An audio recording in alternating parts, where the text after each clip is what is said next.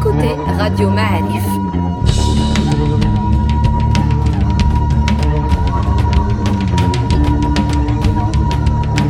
Le podcast Histoire.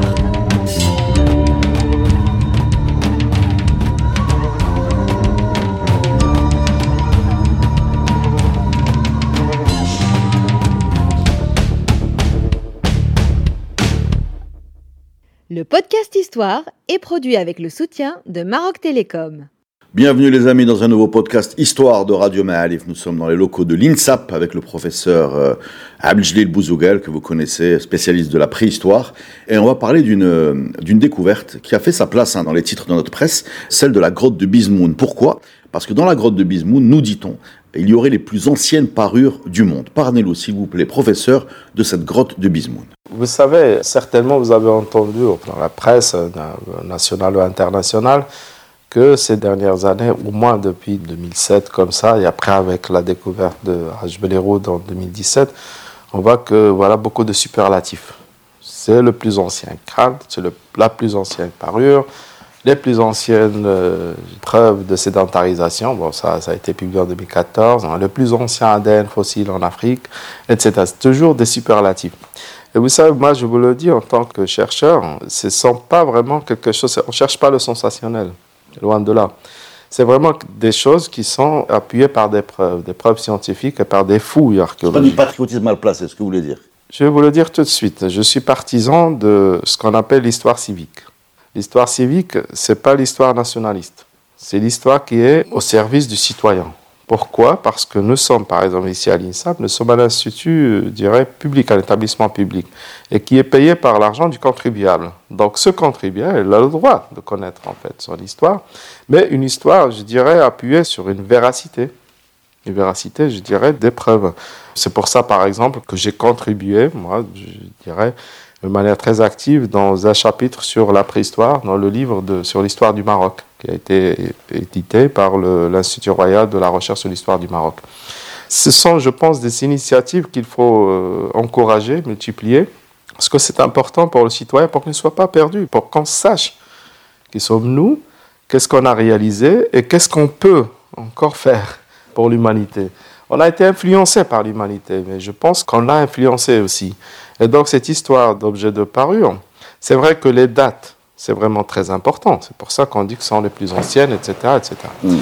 C'est très important pour dire que ce sont les débuts, les origines. Parce que vous savez, pour certaines innovations, comme par exemple les objets de parure, ou bien la sédentarisation, il y a toujours une... Moi, je le, je le dis, peut-être qu'il y a d'autres collègues qui vont me contredire pour me dire parce que peut-être ils n'adoptent pas la même approche. Mais pour moi, les innovations, elles ont toujours une origine.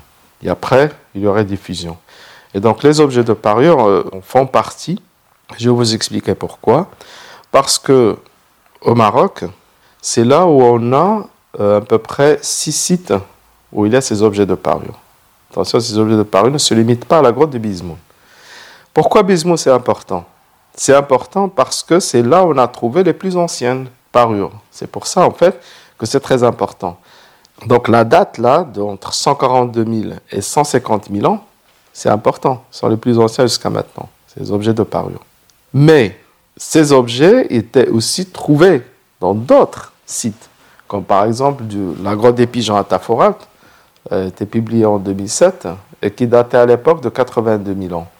Puis il y a la, la, grotte des contrebandiers, enfin pas loin d'ici, dans la région de Temara, pas loin de Rabat, et qui date de 116 000 ans. Puis la grotte d'El Mnasra, pas loin aussi dans la région de Temara, qui date à peu près de 110 000 ans, etc. on est dans cette fourchette, euh, je dirais, chronologique. Et la grotte, en fait, d'Ifrinamar, la région de Nador, et qui date aussi, comme Tafoad, à peu près de 82 000 ans, etc. Donc vous voyez, si on suit un peu, je dirais, la trajectoire géographique, on voit que Sawira Bismoun se trouve au centre-ouest du Maroc, et on voit, c'est comme s'il y a un phénomène, en fait, qui se diffuse à partir de cette zone vers le nord du Maroc, et il va le dépasser va dépasser ses frontières géographiques. Ce que vous êtes en train de dire, pour être sûr que je comprends, c'est qu'on a 150 000 ans euh, à Bismoun, donc euh, la façade atlantique, et vers le nord plus tard. Mais on le voit, vers le nord plus tard, c'est-à-dire on est entre 142 et 150 000 ans. Au contrebandé dans la région de Rabat, il y a 116 000 ans. Mais attention, on n'a pas encore trouvé des sites relais, c'est-à-dire entre les deux. Il faut juste chercher, c'est ça. C'est pour ça que l'archéologie, je pense que pour moi, je la trouve en fait passionnante parce que c'est la découverte. Donc il faut chercher. c'est de la police, quoi. Enfin, c'est de l'enquête, c'est de, c'est de l'enquête. Ouais, ça oui, lorsqu'on découvre les sites, euh, voilà, il y a après ce, travail effectivement d'enquête qui se déclenche. Mais ce qui est intéressant, c'est que comme j'ai dit, en fait, il faut trouver des sites entre les deux. C'est comme si on le voit d'ailleurs sur le plan chronologique, c'est comme s'il y a un mouvement qui pousse du centre-ouest vers le nord. Mais ça va dépasser les frontières, ça va dépasser la rive sud de la Méditerranée, c'est-à-dire là où on se trouve. Et c'est pour ça qu'on trouve en fait ces innovations, ces objets de parure, on les trouve plus tard, mais plusieurs milliers d'années plus tard en Europe.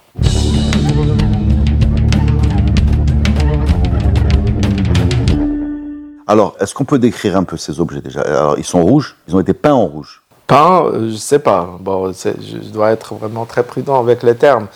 Euh, peints, je ne sais pas, mais certainement faisant appliquer de l'ocre rouge L'ocre rouge, pour euh, dire les choses simples, c'est en fait des oxydes de fer. C'est un sédiment qui est riche en oxyde de fer, et puisqu'il dit le fer, donc c'est cette couleur, ce qui lui donne en fait cette couleur rouge. Donc ils ont appliqué en fait de l'ocre rouge sur les, ils ont imprégné en fait de cette substance. Et ils ne sont pas à l'origine, sont pas rouges, ce sont des coquilles marines qui ne euh, dépassent pas les 3 cm, 3-4 cm maximum. Et ce qui est intéressant, euh, c'est que dans la nature, on les trouve déjà perforés. Donc, moi je dis, enfin, il y a un, ancien en fait professeur de préhistoire. J'ai eu l'honneur en fait d'être l'un de ses étudiants en France, s'appelle Jacques Tixier. Il avait dit une chose, il a dit, vous savez, les groupes préhistoriques sont des PME. PME, c'est-à-dire des partisans de moindre effort. donc c'était des opportunistes. C'est-à-dire que, euh, voilà... Euh, c'est le coquillage déjà troué, c'est lui qu'on va... Voilà, donc on ramasse en premier, c'est-à-dire, voilà, mais ils ont aussi ramassé d'autres coquillages qui n'étaient pas perforés. Qu'ils ont perforés. Qu'ils ont perforés plus tard dans la grotte. Et même les coquilles qui étaient déjà perforées, naturellement, ils ont transformé la perforation. C'est là l'intérêt de la découverte de Bismuth, parce que ça, c'est quelque chose qu'on n'a pas vu ailleurs. Donc c'est un travail de précision, vous voulez dire Qui a besoin d'outils déjà, non? Toute perforation a besoin d'outils, en fait, sur ces coquilles. Et donc là, on, il y a un travail qu'on appelle, en fait, un aspect de, pour ne pas dire une science, mais un aspect, je dirais, de l'archéologie qu'on appelle l'archéologie expérimentale. L'archéologie expérimentale, c'est quoi? C'est lorsqu'on reproduit aujourd'hui plus ou moins à l'identique des pratiques, des savoir-faire, euh, des techniques, etc. Donc on l'a appliqué aussi pour ces coquilles. Donc ce qu'on a fait, les coquilles maintenant, ils n'existent plus sur la plage. Ils n'existent plus, ils ont disparu, sauf à l'état fossile maintenant. Et donc l'endroit en Méditerranée où on les trouve, enfin à proximité de nous, c'est dans l'île de Djerba, en Tunisie. Et donc, euh, grâce à des collègues, on a pu récupérer certaines. Et on a commencé en fait à faire de la perforation pour voir est-ce que comme on a utilisé des outils soit en os, soit en, pierre, on a même utilisé les, vous savez, les pinces de, crabe. Ça aussi, ça perfore très bien. Donc ce qu'on fait, c'est qu'on compare. Donc il y a un processus de comparaison entre cette pratique expérimentale et ce qu'on a sur les éléments archéologiques. Et donc on compare les techniques et on peut dire, pas à 100%, mais on peut dire que voilà, telle technique est beaucoup plus proche à ce qu'on a vu par exemple dans le contexte archéologique. Et c'est comme ça qu'on a su qu'ils ont utilisé au moins deux outils, qui sont, en fait, soit un os, c'est-à-dire un outil en os, soit ils ont utilisé en fait un outil en silex, c'est-à-dire en pierre, pour en fait euh, perforer les coquilles. Et est-ce que ça traduit une volonté esthétique ou une volonté de signalétique ou c'est quoi ces bijoux? C'est pour faire joli, c'est pour dire quelque chose, à votre avis? C'est dur d'imaginer. Oui, oui, je comprends. Donc en fait, dans l'archéologie, il y a la découverte, il y a l'analyse, il y a la reproduction, c'est-à-dire la reproduire en fait, je dirais, les gestes, etc. par l'archéologie expérimentale, et il y a l'interprétation. Malheureusement, dans l'interprétation, on est limité par les données qu'on a. Donc là, c'est peut-être, il faut poser en fait cette question à un anthropologue certainement qui va vous dire, il travaille sur le symbolisme par exemple, etc. Mais c'est pas une manière de ne pas répondre. Donc je vais vous dire ce qu'il en est. Donc esthétique, je ne sais pas. En toute sincérité, je ne sais pas du tout. Mais c'est sûr et certain que ces coquilles avaient une valeur pour ces populations. Et je vais vous expliquer pourquoi. Parce que tout le monde a fait en fait cette expérience, en fait, se promener sur les plages. Et au niveau de ces plages, on voit qu'il y a en fait une multitude de coquilles. Bien sûr. Mais ces populations, ils ont ramassé exclusivement ces coquilles, pas d'autres. Ça veut dire qu'ils avaient une valeur, ils avaient une signification pour ces populations.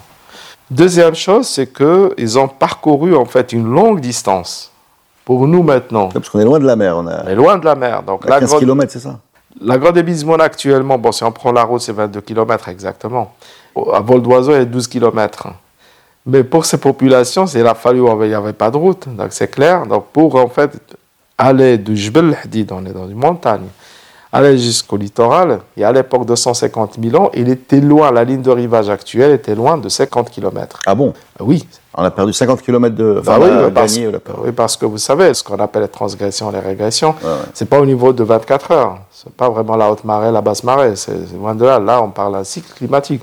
C'est-à-dire, c'est vraiment des milliers d'années. Et, et, donc, en fait, la mer, la ligne de rivage actuelle, en fait, c'est pas la même il a 150 000 ans, il était loin de... Donc ça veut dire qu'on est à 60 km à vol d'oiseau, 70. C'est comme ça. Donc vous imaginez qu'il faut traverser, donc on est dans la région de Jbel Hadid, traverser bien sûr euh, un couvert végétal dense, comme une forêt, qui dit forêt, dit aussi des prédateurs. Donc il y avait un danger. Pourtant, la question qui est posée, malheureusement, je n'ai pas de réponse. Bon, la réponse que j'ai d'une manière indirecte, c'est qu'en fait, ils se sont dirigés vers la mer, ça c'est clair. Ils sont allés, ils connaissaient en fait où se trouvait la mer, la preuve, ils ont ramassé en fait ces coquilles qu'on ne trouve pas dans les environs de la grotte. Ça veut dire que leur seule origine ne peut être que la mer. Mais pourquoi sont allés à la mer? Ça, je ne sais pas du tout. Pourquoi toute cette peine? Pourquoi tout, en fait, euh, je dirais, cet effort pour aller toutes ces distances, parcourir ces distances de 60 km pour aller collecter, ramasser en fait une espèce et pas d'autre, la ramener dans la grotte la perforer, l'imprégner d'ocre rouge, la porter, c'est sûr qu'elle avait une importance euh, au niveau des... Mais euh, Donc, cette importance, donc pour répondre peut-être à vous donner quand même un peu d'interprétation, ce que je peux dire, qu'il y a 150 000 ans, et là encore je persiste signe jusqu'à preuve du contraire, c'est la première fois qu'Homo sapiens a transformé son corps en support. En support pour en fait envoyer des messages des codes. C'est-à-dire cette parure, on l'appelle parure du verbe paraître, une ben, mais je, parce qu'on n'a pas, je ne sais même pas si le terme il est, il est bon, sincèrement. Parce que qui dit parure, on est déjà dans l'interprétation. Mais on n'a pas trouvé en fait un mm. autre terme pour qualifier en fait ces objets. Et donc, certainement c'était des codes, certainement c'était un signe d'appartenance à un groupe, probablement aussi une manière de communiquer avec d'autres groupes dans un territoire donné, mhm. c'est aussi possible, soit vraiment les débuts d'une langue ou d'un langage articulé, ou de communication. C'est beaucoup plus prudent, de communication. Communication peut-être non verbale à travers les coquilles. Vous voyez que j'hésite encore, parce qu'en mhm. fait, c'est c'est vraiment, c'est très, euh, ce sont les limites, de, je dirais, de l'archéologie, non verbale à travers les coquilles, mais ça pourrait aussi être une communication verbale. Je vais vous dire pourquoi. Parce que parcourir une telle distance, ramasser un type de coquille, les perforer, l'imprégner d'ocre rouge, pas une autre couleur, et on sait dans la nature il y a d'autres ocres, l'ocre rouge, noir et jaune, mais ils ont toujours choisi le rouge, dans tous les sites que j'ai cités. Ça veut dire que ces populations parce que c'est en quelque sorte, vous parlerez peut-être à un anthropologue, il va vous dire c'est du symbolisme. Ça veut dire que les symboles ne peuvent se transmettre qu'à travers une langue. Pour, par exemple, si vous avez eu l'occasion de parler avec d'autres collègues, qui vous ont certainement expliqué comment les humains, ils ont, je ne sais pas, fabriqué leurs outils, etc. Pour fabriquer un outil en pierre, on n'a pas besoin de parler, inutile. Il suffit juste d'imiter. Regardez ce que vous faites, je peux reproduire les mêmes gestes et c'est bon. Mais si je porte une coquille perforée, imprégnée d'ocre, je dois expliquer pourquoi cette coquille, pourquoi le rouge et quelle est sa signification. J'ai besoin de paroles. Donc là, c'est peut-être l'origine, je dirais, de communication verbale. C'est très dur d'imaginer. Ce qui est clair, c'est que pour nous qui sommes loin du sujet, imaginez ces gens à 150 000 ans dans des conditions un peu difficiles, climatiques, euh, etc., de niveau de danger qui est supérieur, les imaginer prendre du temps pour euh, mettre de la teinture rouge sur des coquillages qui viennent de 60 km à pied, les percer, etc., en fait, pour moi, ça leur donne une humanité et une proximité, c'est-à-dire qu'il faut du temps libre, il faut de, un sens peut-être de, l'esthétique, ou j'en sais rien. En tout cas, moi, j'aime les imaginer comme ça. C'est comme moi. Je je suis pas scientifique, hein, juste, non, non, je j'ai juste fait un podcast. et donc, ça, ça change un peu la perspective qu'on peut avoir sur ces personnes. Et vraiment, ça doit être incroyable de passer son temps à les imaginer. Je ne sais pas si on sort du scientifique euh, strict, mais comment vous les imaginez habillés, par exemple? C'est une question. Vous savez, c'est euh, là, c'est pas, c'est un bel exercice en fait, ce qu'on est en train de, vivre maintenant. C'est parce que vous voulez en fait euh, visualiser. je non, vous définissez ces groupes, ces populations à partir de ce que vous savez, ce que vous vivez. Hmm. La question, peut-être, je m'attendais à ce que vous posiez en fait cette question, est-ce que parce qu'il faut que je sois en fait avec cette population pour que je puisse vous répondre. Bien sûr, Mais je vais vous le dire tout de suite, comme elle a dit un grand maître en fait en paléanthropologie et copain, elle avait dit ouais non non, lui on posait cette question, elle dit est-ce que pour vous, euh, est-ce que ça vous plaît de vivre enfin à l'époque de ces populations, de ces groupes? Sa réponse était vraiment très claire et directe. Elle a dit non. Moi je suis de son avis. Oui bien sûr, parce que je ne peux pas survivre cinq minutes. Alors qu'ils ont tous les savoir-faire, toutes les compétences, tous les skills en fait pour qu'ils puissent vivre dans un environnement. Dans leur environnement. Que nous, on imagine qu'il était dur, alors que c'est pas vrai. Je vais vous dire pourquoi. Ils étaient d'abord mieux nourris que nous. Ils avaient accès en fait à un gibier. Ils ont prélevé dans la nature, mais d'une manière très raisonnée, très raisonnable. Ils ont varié leur régime alimentaire, ne mangeaient pas uniquement que de la viande, ça maintenant on le sait, à travers ce qu'on appelle les isotopes stables, c'est-à-dire carbone et azote dans les ossements. C'est-à-dire enfin, tout ce qu'on boit, tout ce qu'on mange est inscrit dans nos os. D'accord. Et donc à partir en fait d'une bonne autre... Euh, Vous êtes capable de resituer leur régime. Quoi. Par la biochimie, c'est-à-dire une autre science qui nous aide, qui aide l'archéologie en fait à reconstituer le, le régime alimentaire. Et aussi, il faut dire une chose, a, ils ont un grand pouvoir d'adaptation à leur environnement. C'est pour ça qu'on est, c'est-à-dire qu'ils étaient là. Ces objets de parure, on les a enregistrés à 150 000 ans, mais il ne faut pas en fait se concentrer uniquement sur cet âge. Ce qui est intéressant, c'est qu'à partir de 60 000 ans, ils ont cessé de les fabriquer, de les faire circuler. Ça veut dire qu'on a une tradition qui a duré 90 000 ans. C'est très long. C'est très long. 90 000 ans. Je ne sais pas si vous pouvez imaginer ça. C'est-à-dire, du mal. Voilà. C'est-à-dire que ces populations, ont commencé en fait à fabriquer ces objets, à les faire circuler, c'est sûr et certain, de 150 000 ans jusqu'à 60 000 ans. On sait pourquoi ils ont cessé de le faire à partir de 60 000 ans. là, il y a une explication. Donc, c'est une tradition, ce sont une transmission de ces savoir-faire pendant 90 000 ans. C'est pour ça que la grotte en fait de Bismoun, il est importante. C'est-à-dire que ce sont encore une fois, ce n'est pas, enfin, pas une idée qui leur est tombée sur la tête, mais c'est quelque chose qui est inscrit dans un mode de vie, dans certaines pratiques, et qui ont duré dans le temps. Et là, pour revenir en fait à, votre question encore une fois, ce qu'il y a, c'est que ces populations, vous n'arrivez pas à imaginer il y a 150 000 ans, ces populations qui étaient dans un environnement dur, mais vous oubliez une chose, hein. c'est que dans la grotte de Bismon, et là, c'est moi qui ne l'ai pas dit en fait, c'est que je n'étais pas très, je dirais, clair sur d'autres aspects euh, enregistrés dans cette grotte. Cette grotte, et là, euh, je vous le dis, c'est pas parce que je fouille en fait euh, cette grotte avec d'autres, aussi avec une équipe marocaine, américaine et française. Ce qu'il y a, c'est que c'est l'un des rares sites j'ai vu en fait euh, une grande absence de prédateurs, d'ossements de prédateurs. Dans les autres grottes de cet âge, on trouve par exemple des prédateurs comme des restes de, je dirais, de la hyène, de tigres, même de lions. Là, non, on les trouve, mais très peu. C'est-à-dire que les humains étaient peut-être tout le temps aussi, ou bien d'une manière très régulière. Ils visitaient en fait cette grotte. Vous savez que ne peuvent jamais, en fait, les humains ne peuvent pas cohabiter avec les prédateurs. Et donc, c'est sûr que les humains, lorsqu'ils étaient là, les prédateurs n'étaient pas là. Et donc, les humains étaient tout le temps là. Enfin, tout le temps, mais souvent. Je vais vous dire pourquoi ils étaient souvent là. C'est-à-dire que cet endroit se prêtait bien, en fait, à leurs activités, à certaines activités, et on le voit d'ailleurs avec, par exemple, la présence de foyers. Et les foyers toujours dans le même emplacement. C'est encore une fois structuration de l'espace au sein de la grotte, c'est-à-dire les foyers, c'est quoi? C'est une structure pour allumer le feu, donc il est plus ou moins aménagé avec des pierres, etc. Mais on ne les trouve pas d'une manière, je dirais, anarchique un peu partout dans la grotte. Non, c'est toujours dans le même endroit. Et pendant des milliers d'années, c'est le même endroit. Encore une preuve, comme quoi il y avait une transmission, pas seulement des savoir-faire, mais aussi, je dirais, de comment exploiter un espace dans une grotte. Et ça, c'est, je suis sûr qu'on est, je dirais, au début de quelque chose. On n'est pas à la fin de quelque chose, on est au début de quelque chose. Et ça, bon, je dis pas malheureusement, je, suis très content de la qualité de nos étudiants, pas seulement à l'INSAP, mais ailleurs aussi.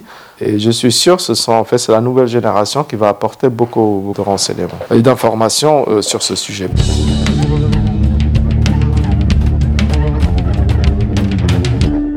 Pourquoi ils ont arrêté à 60 000 ans? Arrêté à 60 000 ans parce que euh, à 60 000 ans, il y a un grand changement climatique. Et ce changement climatique correspond à une aridité. Et cette aridité du climat a affecté, euh, je dirais, les environnements, affecté aussi le, qui dit les environnements, donc le couvert végétal, euh, le gibier, etc. Et donc, ces zones, en fait, qui sont, en basse altitude, parce que là, on est, pour la grotte, dépasse pas les 200 mètres euh, au-dessus de zéro de la mer. Donc ces groupes humains, en fait, ils ont connu une nouvelle, je dirais, distribution. C'est une redistribution. Et on les trouve dans des zones de refuge. C'est pour ça qu'on fouille un peu partout. Mais c'est pas du mal parce qu'on veut vraiment fouiller partout, c'est loin de là. Mais je dirais ces groupes humains, ils avaient en fait, ils avaient certainement des relations entre eux. Entre eux et on le voit par exemple, là, là Taforat nous ramène. Vous voyez, donc on part du centre-ouest vers le nord-est, et là Taforalt, donc on est à 200 au moins, à 720 à Taforalt, donc c'est une zone de refuge, soit dans la zone du Rafas, donc euh, aussi à l'est de Oujda, et on trouve en fait une autre grotte qui s'appelle la grotte du Rafas, et cette grotte du Rafas, elle a 900 mètres, donc les zones d'altitude sont devenues des zones de refuge. Et si on prend l'exemple de la grotte des pigeons à Taforal, on n'a pas cette interruption nette de la présence humaine à partir de 60 000 ans. C'est-à-dire qu'il y a une continuité. Et c'est le seul site d'ailleurs au Maroc jusqu'à maintenant. C'est sûr que c'est une question juste de recherche. Donc c'est le seul site au Maroc où on enregistre une phase qu'on appelle la phase de transition. C'est-à-dire que il n'y a pas une interruption. C'est pour cette raison que je le répète, et encore une fois je persiste et signe, le mal, je ne le dis pas par chauvinisme, je le dis parce que c'est appuyé euh, scientifiquement et par les preuves archéologiques. C'est l'un des rares endroits au monde où on a cette continuité de présence humaine depuis au moins 1,3 million jusqu'à maintenant. C'est très rare en fait, euh, eh ben, des zones géographiques comme ça, on enregistre en fait cette continuité, cette présence humaine sans interruption. C'est-à-dire que si on regarde tous ces sites, on les met, euh, je dirais, ensemble, on peut reconstituer en fait cette histoire. C'est-à-dire ce qui nous manque à Bismoun, c'est le Taforalt qui va nous le compléter. Ce qui nous manque à Taforalt, c'est le Rapace. Ce qui nous manque au Rapace, c'est Jbeleroud. Ce qui nous manque au Jbeleroud, donc c'est un autre site. Donc c'est un travail certain pour la nouvelle génération. C'est un grand travail de synthèse, un grand travail en fait de, je dirais, de recherche et de synthèse qu'ils vont pouvoir faire et on va les accompagner jusqu'à un certain temps. Et après, bien sûr, il faut passer la main et je pense qu'ils le font d'une manière vraiment très brillante. Au, moment où je vous parle, il y a une, équipe à Taforat, il y a une équipe aussi, des équipes ailleurs, en fait, euh, au Maroc, qui travaillent. Et là, je parle, puisqu'on parle de Taforat, je parle de Taforat. Donc, il y a en fait de, jeunes qui travaillent avec leurs euh, camarades d'Oxford, de, de Yale, etc., et qui viennent fouiller ici, au Maroc. Et là, je le dis encore une fois, pas par chauvinisme, mais je dis, mes collègues en fait, d'Oxford, par exemple, m'ont dit qu'ils sont vraiment très impressionnés. Ça fait 20 ans qu'on travaille avec l'université d'Oxford. Ils ont pu suivre la trajectoire de nos formations et là, ils disent vraiment que vous n'avez rien à envier aux autres. Eh ben, c'est une euh, grande interview, grande performance, hein, beaucoup de chocs, beaucoup de révélations qui commencent. Alors, vous n'avez pas utilisé le mot, c'est moi qui vais l'utiliser parce que je ne suis pas tenu à cette précaution, à cette rigueur euh, que vous manifestez, un début de quelque chose qui ressemble à une civilisation préhistorique chez nous, qui est rarement mis en avant, qui est rarement euh, raconté, qui est rarement euh, exploré, et c'est dommage, parce que vraiment ça a complètement, entre Tsafourel, Souela, Hérode, ça commence à ressembler à une autre préhistoire que celle qu'on avait imaginée.